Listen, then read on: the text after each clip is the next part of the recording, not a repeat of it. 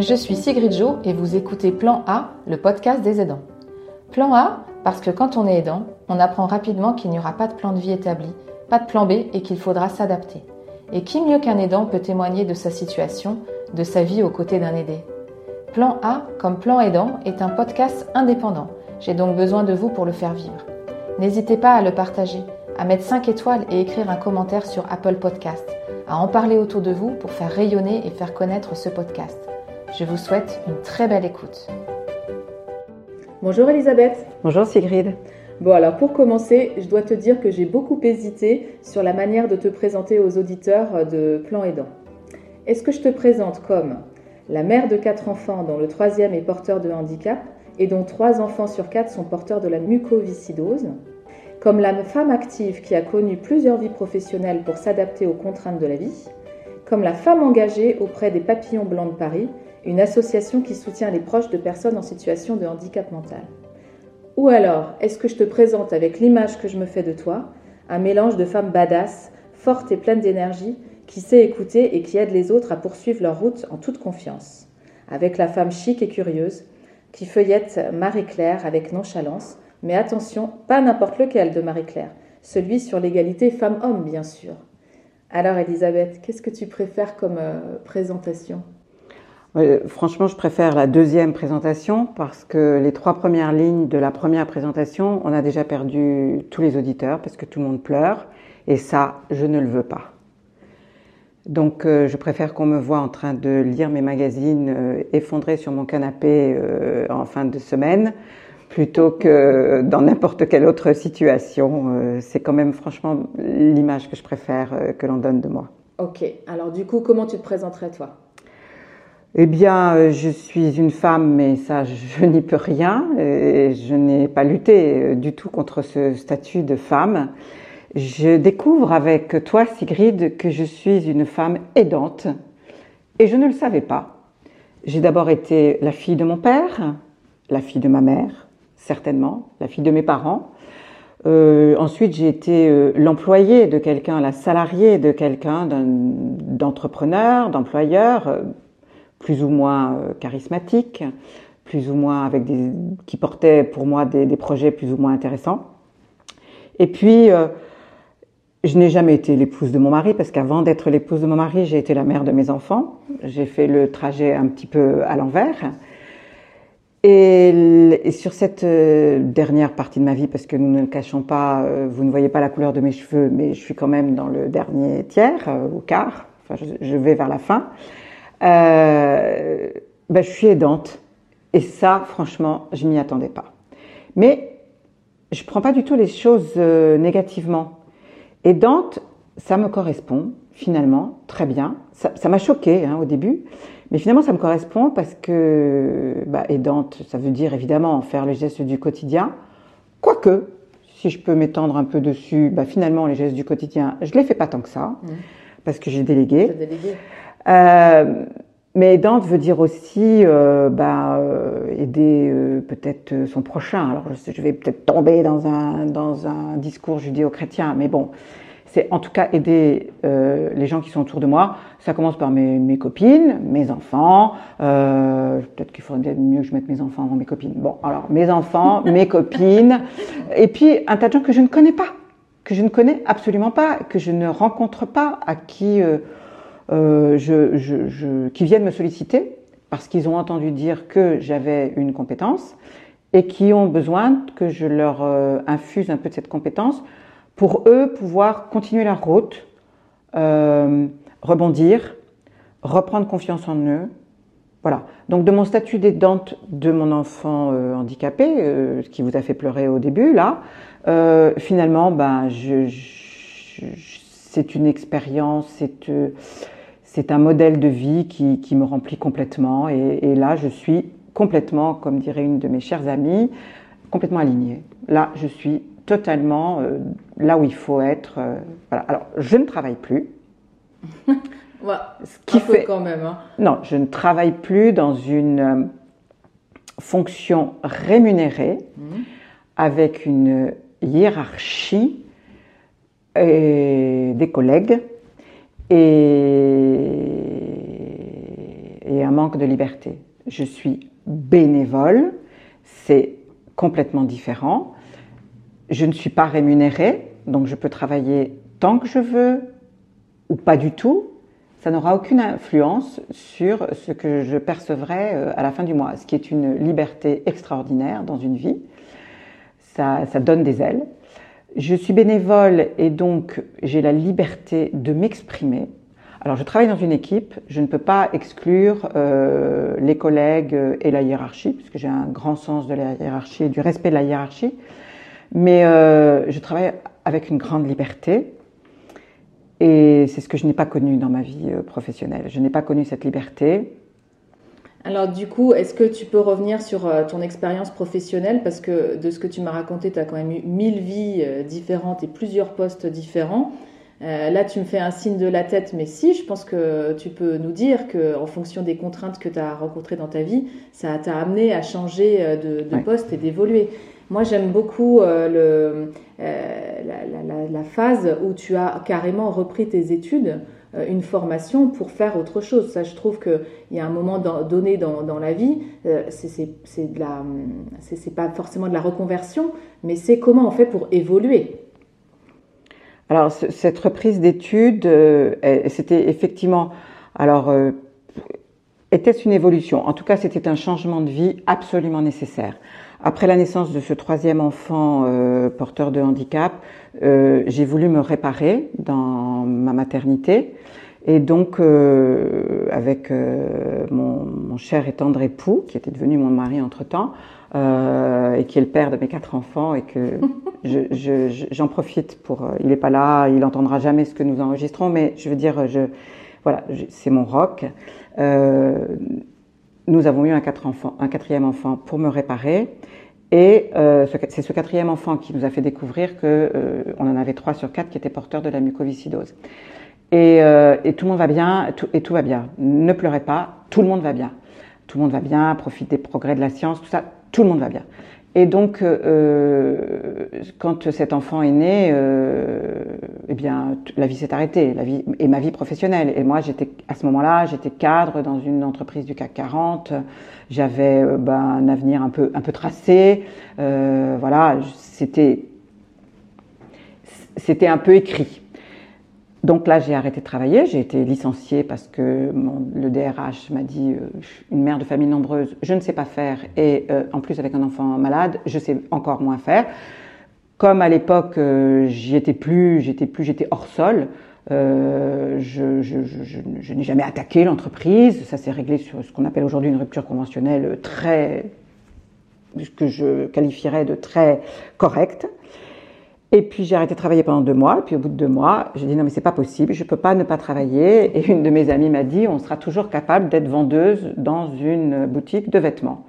Et c'est ce que j'ai fait. Je suis devenue vendeuse dans une boutique de vêtements parce que bah, ça me semblait euh, frivole et en même temps je continuais à apporter ma contribution à la vie économique et à la vie de ma famille et à faire en sorte que je ne perdais pas complètement mon rôle.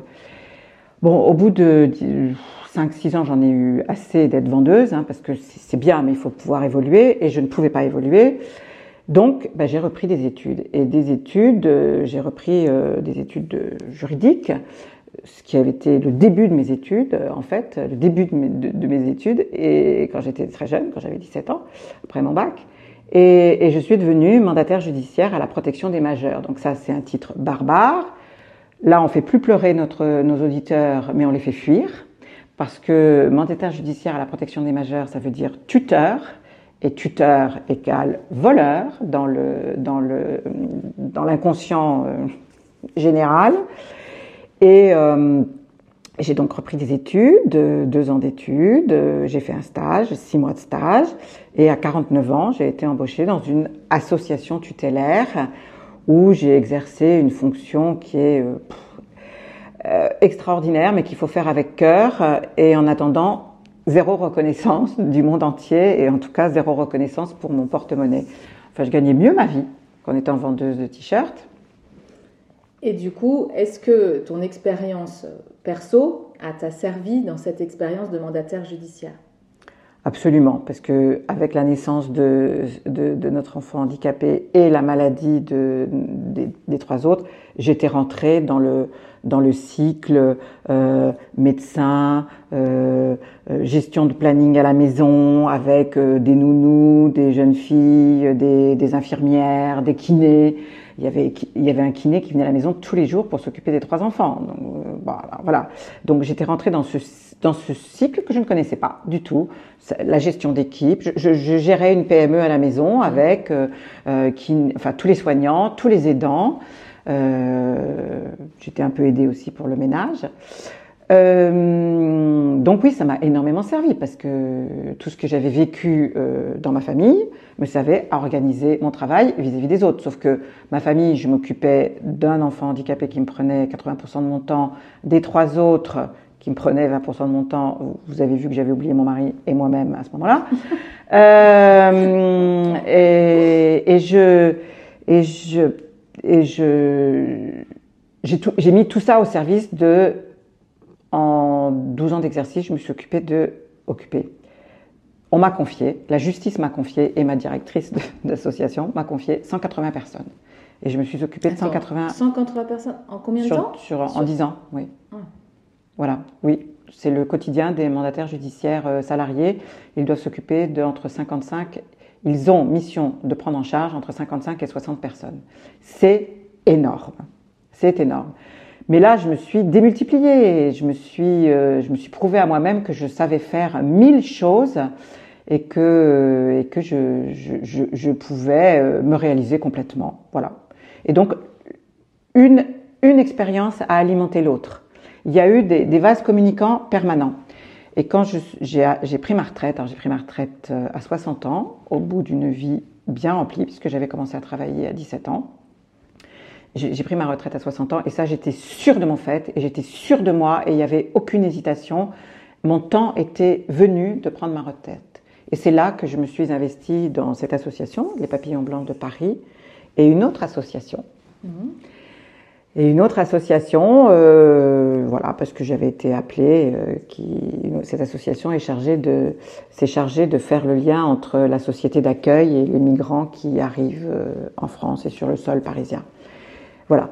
Et On va donner son nom, c'est l'association euh, Singa, voilà. qui fait euh, du beau Bien. boulot en, en, France, et en tout cas à Paris.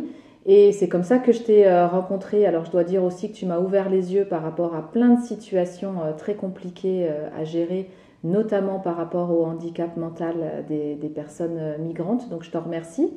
Et je sais aussi que tu fais, bah, que es toujours en train de jongler entre, entre les, deux, les deux activités. Est-ce que l'expérience de, mandataire t'a servi et comment elle te sert aujourd'hui?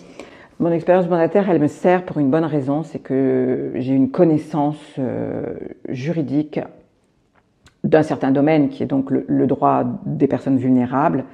Euh, et c'est là que je mets ça au service de et de Singa et de des papillons blancs de Paris. Et surtout, je, tout mon travail aujourd'hui et toute mon énergie est dans le respect des droits humains et des droits euh, fondamentaux et que on, voilà, je, je, ne voudrais pas choquer, mais j'aimerais qu'on prenne en considération euh, la personne humaine. Bon, ça c'est du blabla, mais que quand euh, on est handicapé mental, eh bien, on a une parole. On a une parole, bah, d'accord, elle est difficile à comprendre, elle est difficile à entendre, mais en faisant un petit peu d'effort, on y arrive à comprendre, à entendre.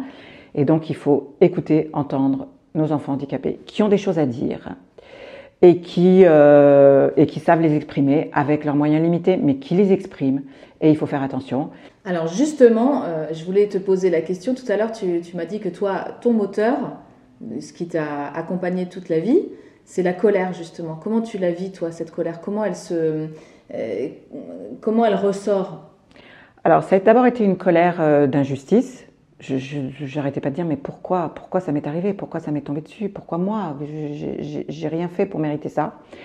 Et puis cette colère s'est apaisée. D'abord euh, elle s'est pas apaisée toute seule hein. je, je, je, crois que je totalise 20 ans de psychothérapie hein. donc euh, j'ai été aidée euh, je reconnais. Je c'est pas uniquement moi je, je, reconnais. J'ai euh, de, de, solides amitiés autour de moi euh, aussi qui m'ont beaucoup aidée des enfants euh, merveilleux aussi, euh, qui, qui, ont, qui ont su m'étayer, il n'y a, a, aucun problème, je, leur dois aussi tout ça. Euh, et aujourd'hui, cette colère est apaisée, et cette colère, elle est apaisée, et donc maintenant, je la mets au service de l'expression de ceux qui n'ont pas trop de voix. Je voudrais vraiment qu'on fasse attention à la voix des migrants d'une manière générale, voilà, et à la voix de, de ces adultes, puisque nos enfants sont devenus adultes, euh, de ces jeunes adultes qui n'ont pas forcément les moyens d'expression, l'élocution, mais qui savent très bien dire euh, ce dont ils ont besoin et, en tout cas leurs envies et exprimer leurs émotions. Cette colère-là, je la mets au service de la reconnaissance de l'expression des personnes en situation de vulnérabilité.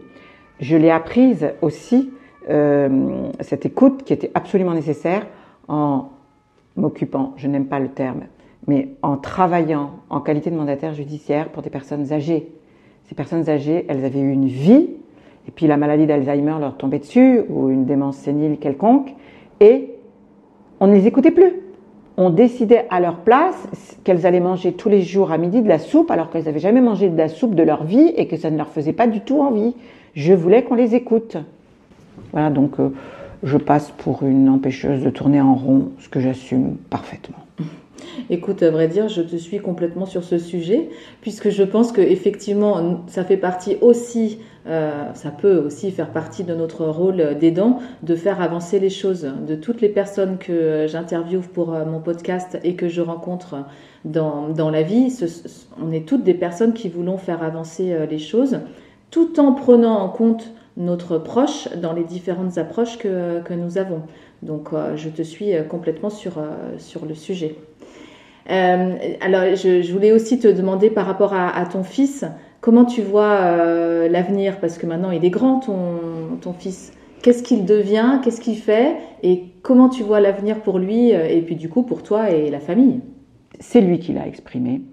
Je l'ai transformé, bien sûr, mais c'est lui qui l'a exprimé. En voyant ses frères et sœurs partir faire des études en province, ils ont tous fait leurs études à Lyon. Je ne sais pas pourquoi, il n'y a pas d'école à Paris. Ils sont tous allés faire leurs études à Lyon. Euh, et il nous a dit, et moi, quand est-ce que je pars vivre en colloque J'adore. Et on a dit, mais, euh, mais enfin, il n'est pas question, tu fais pas d'études, tu feras jamais d'études, tu... il ne travaille pas, il ne peut pas travailler, il, il, a été déclaré inapte au travail, donc il est dans un centre d'accueil de jour, euh, un externat, donc euh, on le dépose le matin, on va le chercher le soir, et il dort à la maison. J'ai dit, mais, mais, mais qu'est-ce que c'est que cette idée de colloque? Tu peux pas faire euh, d'études. Euh, euh, tu peux pas, tu feras pas d'études.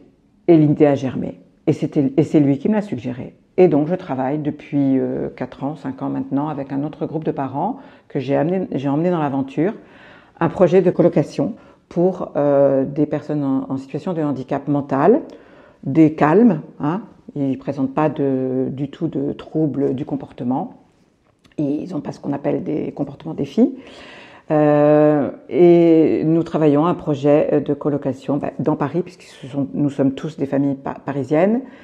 Toutes ces personnes, euh, alors c'est un, groupe de sept euh, jeunes, avec sept parents, et euh, tous ces jeunes ont une activité dans la journée, donc euh, quitteraient, bah, comme vous et moi, et comme, les, comme les étudiants, un petit peu moins les étudiants, mais enfin, comme vous et moi, on quitte notre logement le matin et on rentre le soir, et le soir on fait la fête ou on se repose, ça dépend ben voilà, on voudrait leur offrir cette, cette vie-là. Donc une colocation avec une maîtresse de maison ou un maître de maison, parce que ça, euh, égalité homme-femme, il euh, n'y a aucun problème. Les hommes sont autant capables que les femmes que de faire, de faire tourner une, colocation. Euh, et nous cherchons le lieu à Paris, ce qui est très compliqué vu la situation de l'immobilier. Le projet est ficelé, le projet est sur la table de tous les élus euh, parisiens euh, de, nombreux, de nombreux promoteurs immobiliers, des bailleurs sociaux. Euh, c'est autofinancié complètement. On n'a pas besoin de faire appel à de l'argent, enfin plus d'argent public que nous n'avons déjà, que nos enfants ont déjà, puisqu'ils ont tous leurs droits ouverts euh, et tout fonctionne très bien. Et nous ne trouvons pas de lieu pour l'instant. Mais je suis dans un superbe lieu qui pourrait donner des idées. voilà. Alors, dans ton projet de, de colocation euh, pour euh, personnes handicapées mentales, euh, j'ai compris que tu cherchais aujourd'hui le lieu. est-ce que tu vois, est-ce que tu as identifié des freins? Les freins, c'est le prix du mètre carré à Paris parce que c'est le prix du mètre carré à Paris. Et l'autre frein, c'est que nous aimerions que pour pérenniser le projet, que ce soit un bailleur social qui s'empare euh, du projet et que ça ne soit pas une initiative euh, personnelle euh, avec constitution d'une SCI, voilà, une initiative privée. parce qu'on aimerait pérenniser et que si un jour un des colocataires s'en va, ben, il y en a un autre qui, qui vienne, ou si un jour les sept partent ensemble faire le tour du monde, euh, que cet autre puisse arriver. Donc il faut que ça soit euh, quelque chose de pérenne et d'acceptable sur le plan de la, de la charge financière. Et donc ça passe par le, un bailleur social. Euh, et donc nous essayons de d'intéresser à notre projet un bailleur social parisien, ce que nous n'avons pas réussi jusqu'à maintenant. Parce qu'ils sont sur d'autres projets. Euh, c'est pas c'est pas qu'ils nous ont claqué la porte au nez, hein, pas du tout. Hein. C'est que ils ne se sont pas encore emparés de notre projet. Donc je suis très optimiste. Le jour où ils s'empareront de notre projet, notre projet aboutira. Nous avons des exemples. Nous avons des exemples où ça a abouti, pas exactement dans la forme de notre colocation qui s'appelle appart à soi, appart à soi. Euh, mais ça aboutira, ça aboutira. Encore un peu de patience, ça va venir. On est en période électorale, ça devrait marcher. Je pense que tu as complètement euh, raison parce que ce projet euh, va dans la, dans la suite et dans la logique de l'avenir qu'on se souhaite, aussi bien au niveau de la solidarité et du partage et aussi de la colocation. Donc euh, moi je suis très positive par rapport, par rapport à ton projet. C'est sans doute pas le moment pile, mais je pense que connaissant les autres exemples, ça va, ça va fonctionner. Et quand il sera en colocation, eh bien à moi euh, la liberté, à mon mari euh, les soirées poker, à moi euh, de pouvoir assister à des conseils d'administration jusqu'au bout de la nuit, à moi ah les week-ends, à moi les week-ends avec mes copines, ah enfin bah à, moi la belle vie, à moi mes petits enfants que je pourrais garder tous les soirs de la semaine sans aucun problème. Voilà, je, je voilà à moi à moi une, une autre liberté que, que nous n'avons que 15 jours par an quand il est en séjour adapté, parce que heureusement, il part en séjour adapté 15 euh, jours par an. Et je veux dire que ces 15 jours-là, en général, euh, c'est la folie pour mon mari et moi, parce qu'on case sur 15 jours tout ce qu'on n'a pas fait, tout ce qu'on s'est empêché de faire pendant un an. Bon, enfin, c'était, c'est juste des petites contraintes, euh, parce qu'on se passe énormément le relais avec mon époux et quand je disais que je déléguais beaucoup euh, le, quotidien de les danses, euh, euh, notre fils a une auxiliaire de vie qu'il emploie en gré à gré et qui s'occupe de lui, voilà. Et mon époux et moi-même, nous nous sommes partagés toute la partie pratique et logistique le concernant à égalité. pas exactement à égalité parce que La MDPH a décidé que c'était lui euh, les dents professionnelles et moi les dents euh, secondaires. Donc euh, lui, il gagne 4 euros, enfin l'État lui accorde 4,50 euros de l'heure, mais c'est pas les vrais chiffres, 4,60 euros de l'heure pour être les dents de, notre fils et moi 3,90 euros. Donc bon voilà, la parité n'est pas exactement respectée, mais nous, nous le devons à la MDPH et au département. Voilà. Bon, écoute, Elisabeth, merci beaucoup. La badass et en plus euh, la future femme libre. On va suivre tes aventures. Merci beaucoup, Elisabeth. Merci de m'avoir accordé ce temps. Plan Aidant est un podcast indépendant. J'ai donc besoin de vous pour le faire vivre. N'hésitez pas à le partager, à mettre 5 étoiles et écrire un commentaire sur Apple Podcast, à en parler autour de vous pour faire rayonner et faire connaître ce podcast. À très vite pour écouter un nouveau témoignage.